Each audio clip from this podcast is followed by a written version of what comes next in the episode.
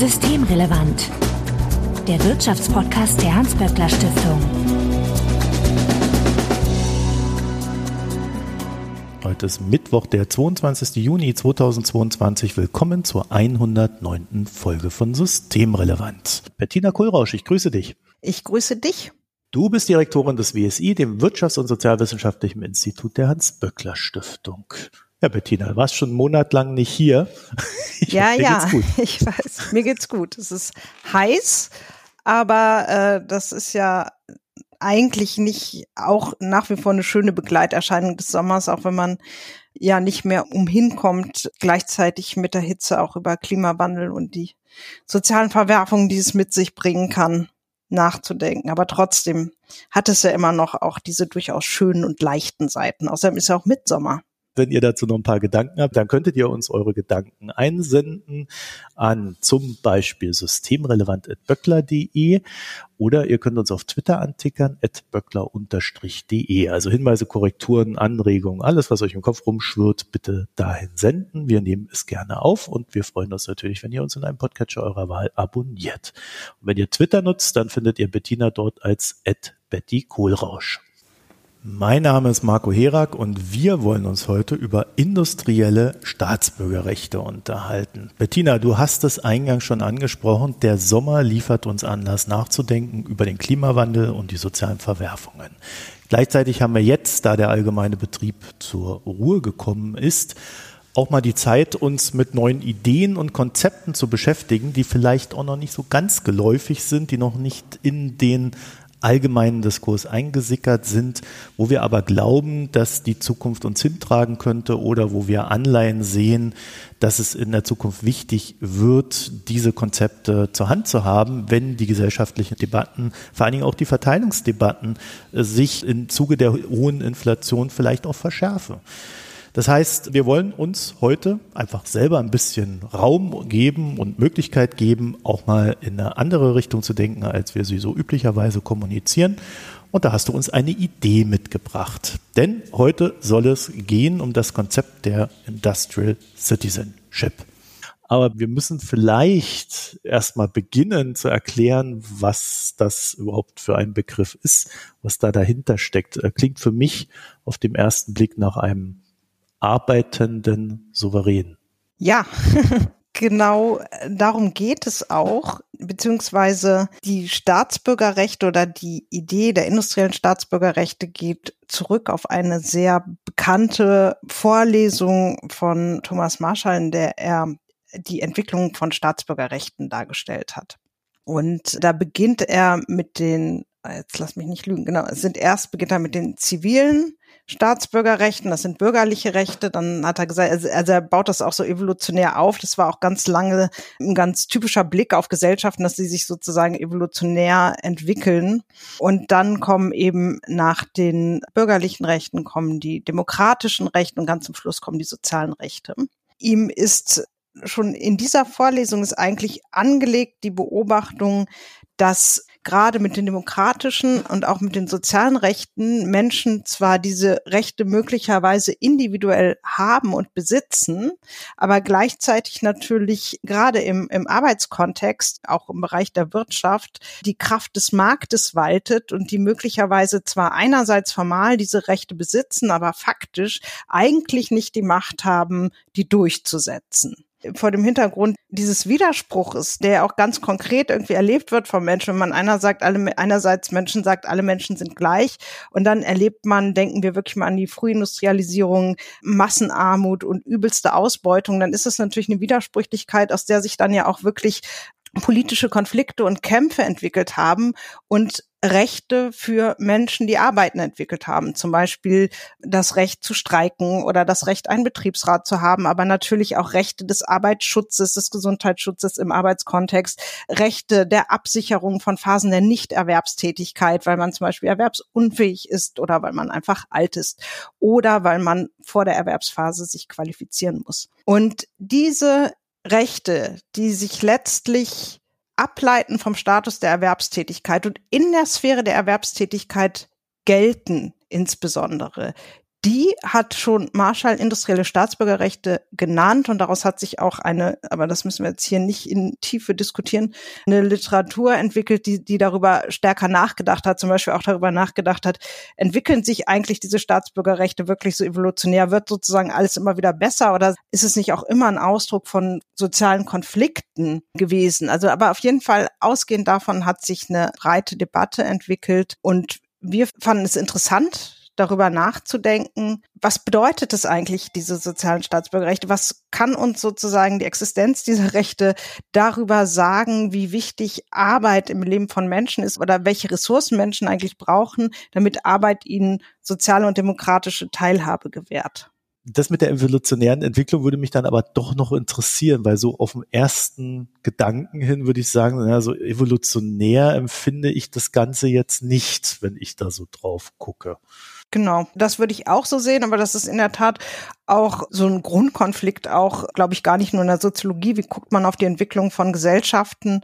Ist es sozusagen eher so eine funktionalistische Entwicklung oder ist es eben auch eine extrem konflikthafte Entwicklung und spielen nicht auch Machtverhältnisse und Wert eigentlich welche Möglichkeiten, was durchzusetzen, eine Rolle? Und ich würde auch mich immer eher auf der konflikttheoretischen Seite verorten. Und ich finde auch, wenn man mal ganz praktisch guckt, ja, dann sieht man ja, dass gerade diese industriellen Staatsbürgerrechte, also Rechte im Kontext von Erwerbsarbeit, die auch Erwerbsarbeit schützen vor der Kraft des Marktes, dass die ja schon auch zurückgebaut worden sind in den letzten 20 Jahren. Johanna redet hier oft und sehr informativ zum Beispiel über die völlig deregulierte Plattformarbeit und all solche Dinge. Also insofern ist das alles kein Selbstläufer. Ich glaube auch, es muss eben permanent neu definiert und verteidigt werden. Und wir haben eher einen Rückbau erlebt. Wir haben ja auch zum Beispiel Rückgang der Tarifbindung und wir haben weniger Betriebsräte und so weiter und so weiter. Also da bin ich absolut bei dir, sehe ich auch so. Aber Marshall hat es halt anders gesehen, aber das war ja auch eine andere Zeit. ja, der hat vielleicht, der hat vielleicht positivere Empfindungen gehabt. Was kann ein einzelner Mensch tun, liegt, hängt ja auch sehr stark damit zusammen, wie viel Zeit so ein einzelner Mensch hat. Ne? Also wenn ich jetzt arbeiten gehe, ist diese Zeit, die ich da auf Arbeit verbringe, nicht dafür da, dass ich mich politisch engagiere, äh, sei es nun im Betrieb oder in der richtigen Politik, äh, genau. also in der großen politischen Politik.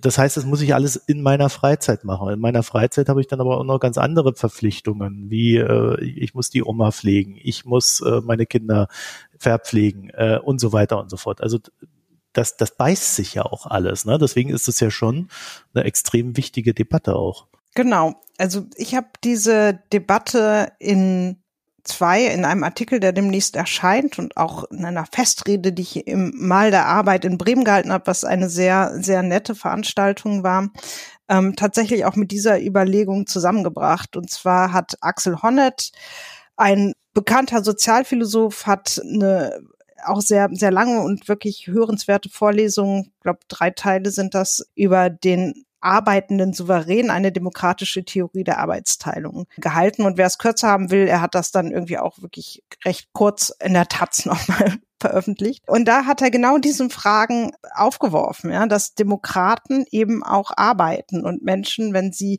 eine Demokratie ja nicht nur irgendwie, ja nicht nur in der Demokratie leben, sondern eine Demokratie lebt ja davon, dass die Menschen wirklich sich als Demokraten verstehen und sich die Sache der Demokratie ein Stück weit auch zu eigen machen. Und dass sie aber auf der anderen Seite eben arbeiten und in diesem Arbeitskontext Erfahrungen machen, die auch der Idee der Demokratie, da fand ich ihn sehr nah eigentlich bei Marshall und diesem Konzept der Staatsbürgerrechte, dass Menschen eben im Arbeitskontext andere Erfahrungen machen, nicht demokratische Erfahrungen, Erfahrungen von Ungleichheit, also Erfahrungen, die eigentlich der Idee von Demokratie entgegenstehen und ganz konkret auch Arbeit so organisiert ist, genau, man hat keine Zeit zum Beispiel oder sie nimmt eine Zeit, die man vielleicht bräuchte, um sich auch einfach politisch zu engagieren, dass die Organisation von Erwerbsarbeit also so ein bisschen auch das schwierig macht, dass Menschen tatsächlich sozusagen der Souverän sind, die, also die, die Macht, die das Volk ja eigentlich in den Händen hält, auch tatsächlich auszuüben. Und deshalb hat er eben hat Honnet diese Vorlesung gehalten, der arbeitende Souverän. Und ich fand es spannend, darüber nachzudenken, welche Voraussetzungen, welche Ressourcen, welche Rechte der arbeitende Souverän oder die arbeitende Souveränin braucht, um tatsächlich sich eine aktive Demokratin zu sein. Welche denn? Genau, und ich, und ich fand, dass es Sinn macht, äh, über diese Frage nachzudenken, indem man anfängt, darüber nachzudenken, was sind eigentlich diese industriellen Staatsbürgerrechte. Und ich würde sagen, was ja an denen interessant ist, ist, dass sie Teilhabe im Kontext von Erwerbsarbeit organisieren. Also man kann es auch ein bisschen soziologischer äh, Vergesellschaftung nennen, aber ich würde sagen, dass diese Rechte, die Menschen im Kontext von Erwerbsarbeit wahrnehmen und die ja auch über individuelle Rechte hinausgehen, die man im Kontext der außerhalb der, der Erwerbsarbeit hat. Also wenn man an diese Kollektivrechte denkt, ja, sich irgendwie einen Betriebsrat zu gründen oder so, das sind ja auch nochmal spezielle demokratische Rechte, die, die wirklich sozusagen gebunden sind an den Kontext der Erwerbsarbeit und die außerhalb nicht gelten oder auch das Streikrecht zum Beispiel. Ne, das ist ja auch gebunden an den Kontext der Erwerbsarbeit. Wenn man konkret sagt, welche Rechte gehören dazu, dann haben wir Streikrecht, das Recht, einen Betriebsrat zu haben, soziale Rechte wie Arbeitsschutz und so weiter, all das gehört dazu. Aber ich glaube, das Interessante ist ja eher, was machen diese Rechte mit den Menschen? Und ich glaube, sie sorgen dafür, dass Menschen teilhaben an der Gesellschaft, weil Menschen, die diese Rechte haben, darüber die Möglichkeit haben, materiell teilzuhaben an der Gesellschaft, weil in der Regel Menschen mit vielen industriellen Staatsbürgerrechten, die gut geschützt sind im Arbeitskontext, die haben ja, verdienen ja in der Regel auch mehr, haben vielleicht eine Betriebsrente, ja, haben also eine höhere, bessere materielle Teilhabe. Und sie haben natürlich auch eine demokratische Teilhabe, weil sie sich eben organisieren können, weil sie Streikrecht haben, weil sie einen Betriebsrat haben. Aber ich glaube, und das ist auch gerade diese demokratische Teilhabe, auf die wird auch mal ganz viel geguckt und dann wird auch sozusagen nochmal darauf hingewiesen, dass da auch nochmal Demokratie praktiziert wird und sozusagen auch Demokratie so ein bisschen erlernt wird und dass die Menschen da auch, weil sie mit der Demokratie in Kontakt kommen, dann eben auch in anderen Kontexten sich irgendwie für die Idee der Demokratie vielleicht eher begeistern können. Also so ein bisschen so, naja, wenn ich halt irgendwie regelmäßig den Betriebsrat wähle, dann kann ich ja auch aus Gewohnheit zur Bundestagswahl gehen. Ja. Aber ich glaube, es geht eigentlich, es geht nochmal darüber hinaus. Also es ist diese demokratische Teilhabe, die aber ja auch nur dann, glaube ich, funktioniert, wenn, wenn wirklich sich damit die konkrete Erfahrung verbindet, wenn ich mich solidarisch mit anderen zusammenschließe, dann kann ich auch was bewegen. Ja, also diese sozusagen diese Erfahrung der Solidarität, der solidarischen Praxis, einer Teil eines Kollektivs, einer Gemeinschaft zu sein. Das ist ja nicht nur, dass ich wählen darf, sondern dass ich vor allen Dingen die Erfahrung mache, dass ich, also Selbstwirksamkeit könnte man das vielleicht nennen, ne, dass sich was verändert. Naja, es ist vielleicht eine Art des Politisierens, also das, was man ja auch äh, in der Demokratie hat, dass der, der Bürger durch das, was er tut, also die, die Wahl und die Debatte und das Mitbestimmen in gewissem Maße, ja natürlich auch so eine Art Erleben von Macht hat. Genau. Aus diesem Erleben von Macht heraus sich auch selber nicht mehr machtlos fühlt, was ja, äh, ja. oftmals auch beklagt ja, wird. Genau. Und ich glaube, dass dieses sich nicht machtlos fühlen ein ganz wichtiger Aspekt ist von sozialer Integration, also von Teil, sich als Teil der Gesellschaft zu verstehen. Und wenn man möchte, dass die Menschen sich ja, die Sache der Demokratie zu eigen machen, dann müssen sie sich als Teil der Gesellschaft verstehen.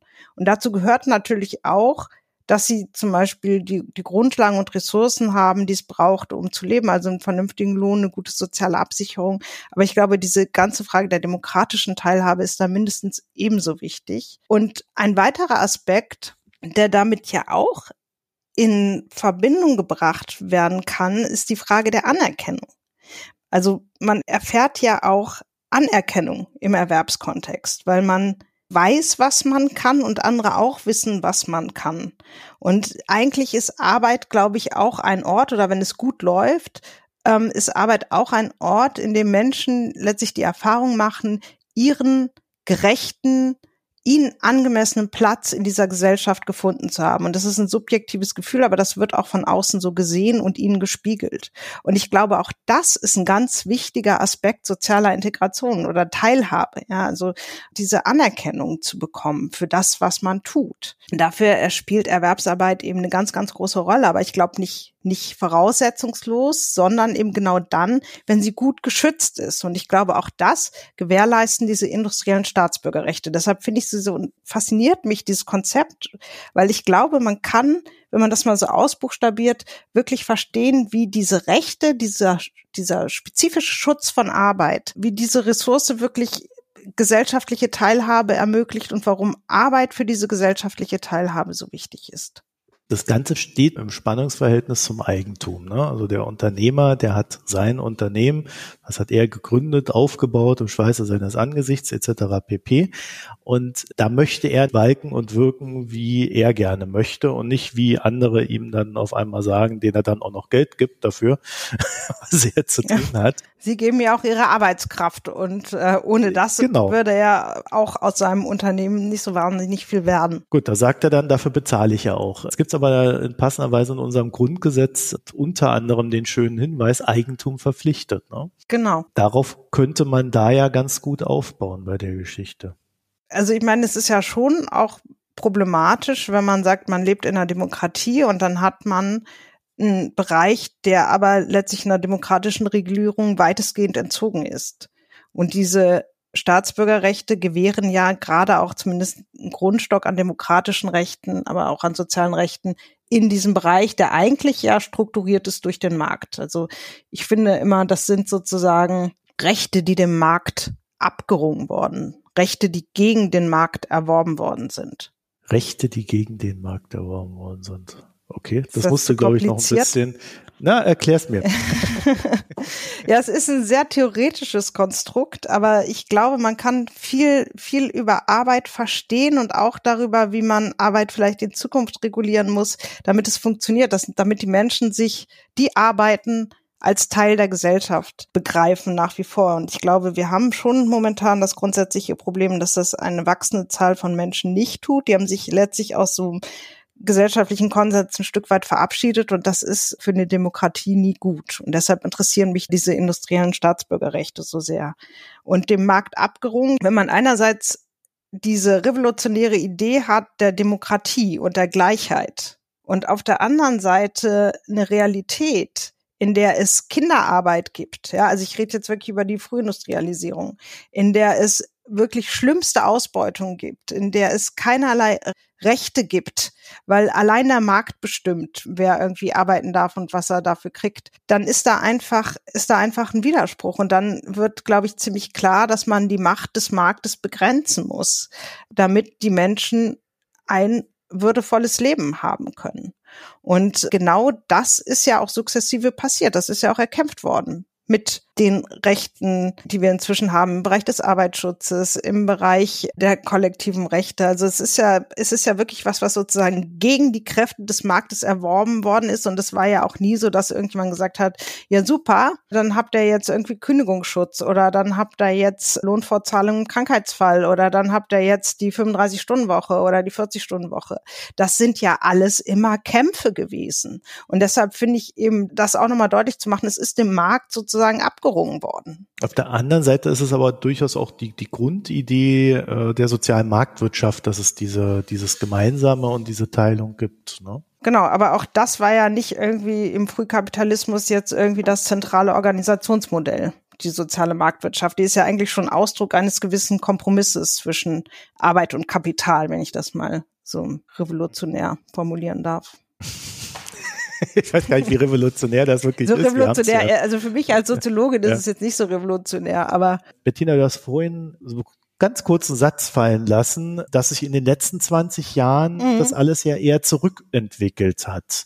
Was genau meinst du damit? Was ist denn da passiert in den letzten 20 Jahren? Naja, dass einerseits eben zu diese ganz klassischen industriellen Staatsbürgerrechte, an die man auch denkt, also an die Tarifbindung oder Betriebsräte, dass das rückläufig ist und dass wir gleichzeitig zum Beispiel auch, wenn man sagt, okay, im Ergebnis gewähren diese Rechte auch zum Beispiel mehr materielle Teilhabe, dann muss man auch sagen, ähm, da haben wir auch schon öfter drüber gesprochen, dass wir zwar schon ganz gute Einkommensentwicklung für bestimmte Gruppen haben, dass wir aber auch einen nicht zu vernachlässigen Teil der Erwerbstätigen haben, die keine, eigentlich keine positive Einkommensentwicklung hatten und dass wir auch einen Teil von, von Erwerbstätigen haben, die, die arm sind, obwohl sie arbeiten, die nicht gut geschützt sind, einfach durch ihre Erwerbsarbeit. Und dass diese Zahl, wenn man das jetzt zumindest sich mal irgendwie vergleicht mit der Situation vor 20 Jahren, dann doch gewachsen ist. Das heißt, da scheint der Markt sich sozusagen wieder Land zu gewinnen. Und auch, weil natürlich komplett andere Geschäftsmodelle entstanden sind, ne? zum Beispiel mit der Plattformarbeit.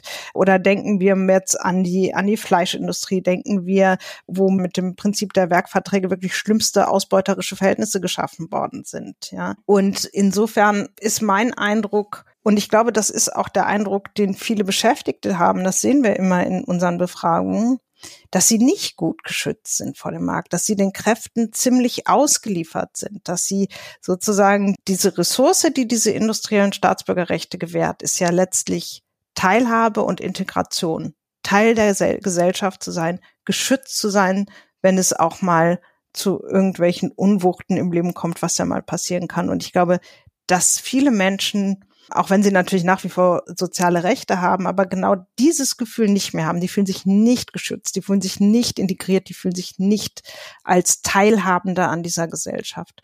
Und das ist, glaube ich, ein Problem. Ich glaube, wenn Erwerbsarbeit dieses Versprechen, dieses Integrationsversprechen nicht mehr einlöst, wenn also diese Rechte nicht mehr ausreichend vorhanden sind für die Leute. Dann haben wir einfach ein Problem, weil ich glaube, dann verabschieden sich Menschen auch aus dem Konsens, der auch beschrieben worden ist mit diesen industriellen Staatsbürgerrechten. Es zeigt halt vor allen Dingen, dass es äh, durchaus eine fortwährende politische Entscheidung ist, ob das alles ja. so besteht. Ne?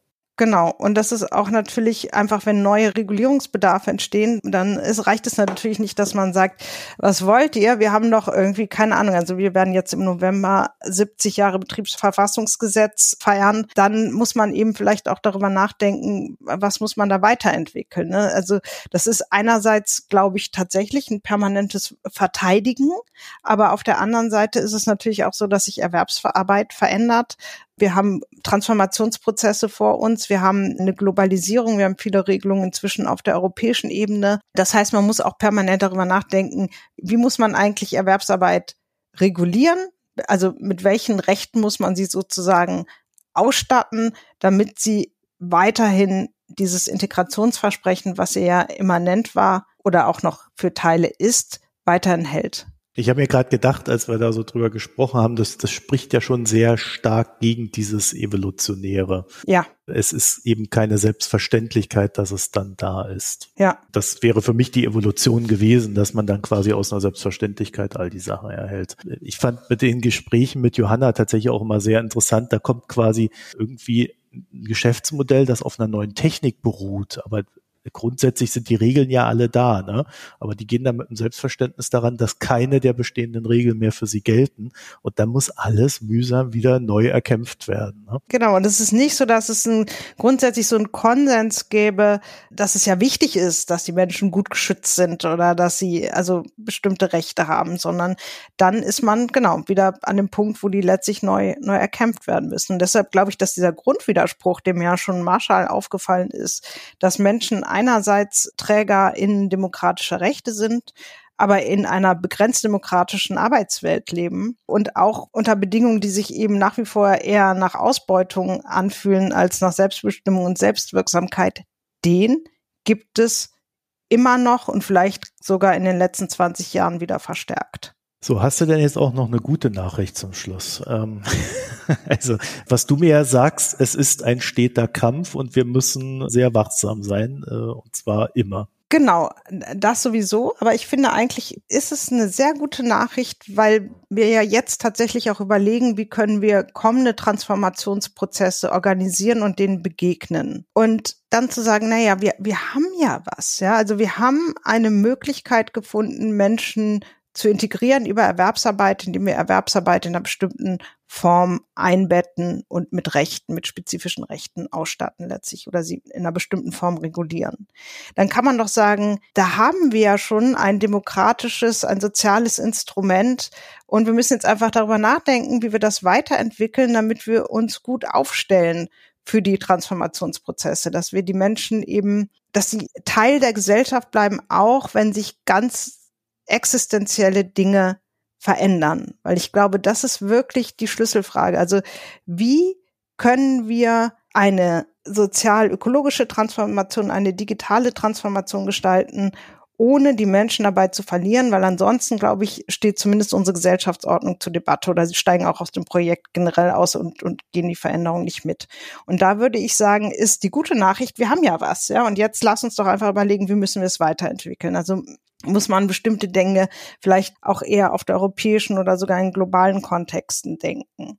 Und ein Punkt, der mir natürlich als Feministin immer auffällt, ist, dass diese ganzen industriellen Staatsbürgerrechte natürlich in der Sphäre der Erwerbsarbeit angesiedelt sind. Menschen aber ja nicht nur bezahlte Arbeit leisten, sondern auch unbezahlte. Und bisher noch nicht mitgedacht ist, wie man eigentlich diese unbezahlte Arbeit auch mit mit schützen und mit regulieren kann. Ja, also wie man Erwerbsarbeit so organisiert, dass man unbezahlte Arbeit zum Beispiel mitdenkt und das wirklich auch ja, äh, zum Teil von der rechtlichen Regulierung von Erwerbsarbeit macht. Also die Frage zum Beispiel von Arbeitszeitverkürzung oder die Möglichkeit, Phasen auszusteigen aus dem Beruf, um Pflegeverantwortung wahrzunehmen.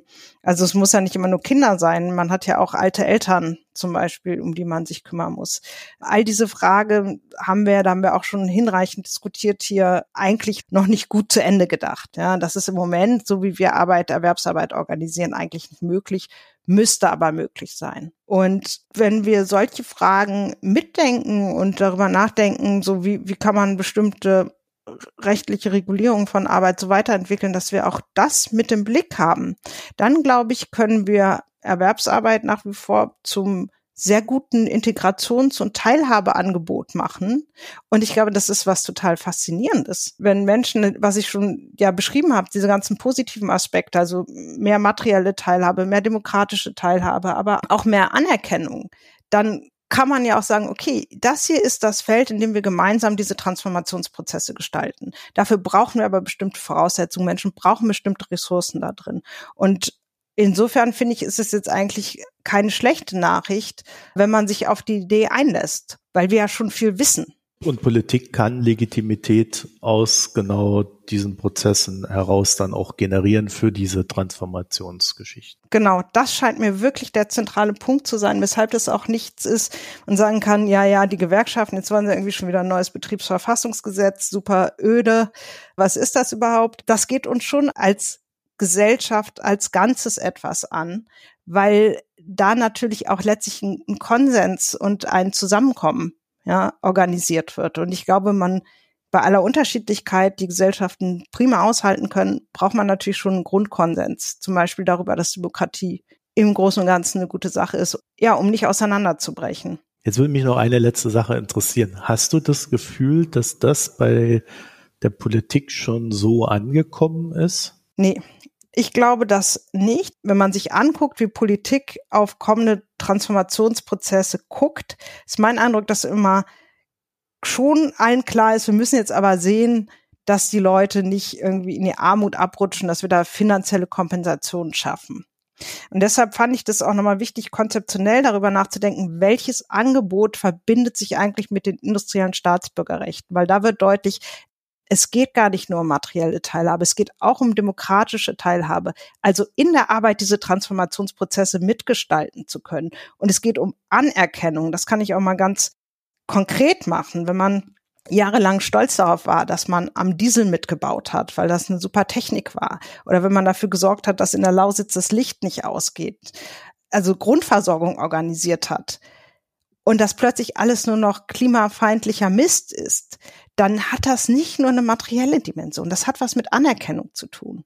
Und das im ersten Schritt mal zu verstehen, das halte ich für total zentral. Und ich glaube, dass die Dimensionen, die über die materielle Teilhabe hinausgehen, dass die noch nicht so richtig verstanden worden sind. Und ich glaube, das ist aber ganz zentral. Das sehen wir jetzt übrigens auch tatsächlich. Also wir fangen gerade an, das, was jetzt sehr abstrakt und kompliziert klang, und so ein bisschen empirisch auch anzugucken, wo man auch wirklich sieht, alle diese Dimensionen ja, auch die Anerkennung, auch die demokratische Teilhabe im Kontext von Erwerbsarbeit sind den Menschen super wichtig oder wichtige Voraussetzungen, damit Menschen nicht antidemokratische Einstellungen entwickeln. Also es ist tatsächlich relevant für Menschen, dass Erwerbsarbeit ein komplexes und vielschichtiges Integrationsangebot macht. Und ich glaube, die Vielschichtigkeit ist von der Politik noch nicht verstanden worden. Bettina Kohlrausch, ich danke dir für das Gespräch. Ich danke dir. Wenn ihr dazu noch Gedanken habt, die ihr uns mitteilen möchtet, und das ist ja ein Thema, da kann man die Gedanken wirklich mal schön schweifen lassen, dann könnt ihr uns eine E-Mail senden, systemrelevant.böckler.de und ich würde behaupten, das ist auch viel besser als auf Twitter darüber zu diskutieren. da findet ihr uns aber auch böckler-de. Ja, also wenn ihr da irgendwas zu denkt und uns das mitteilen möchtet, äh, wendet euch an uns, auch natürlich auch allgemeine Hinweise und Anregungen. Und ansonsten würdet ihr Bettina Kohlrausch natürlich auch noch auf Twitter finden, at Betty Kohlrausch. Und wir freuen uns, wenn ihr uns auf einem Podcatcher eurer Wahl abonniert. Euch eine schöne Zeit und bis nächste Woche. Tschüss. Tschüss. Das war Systemrelevant, der Wirtschaftspodcast der Hans-Böckler Stiftung.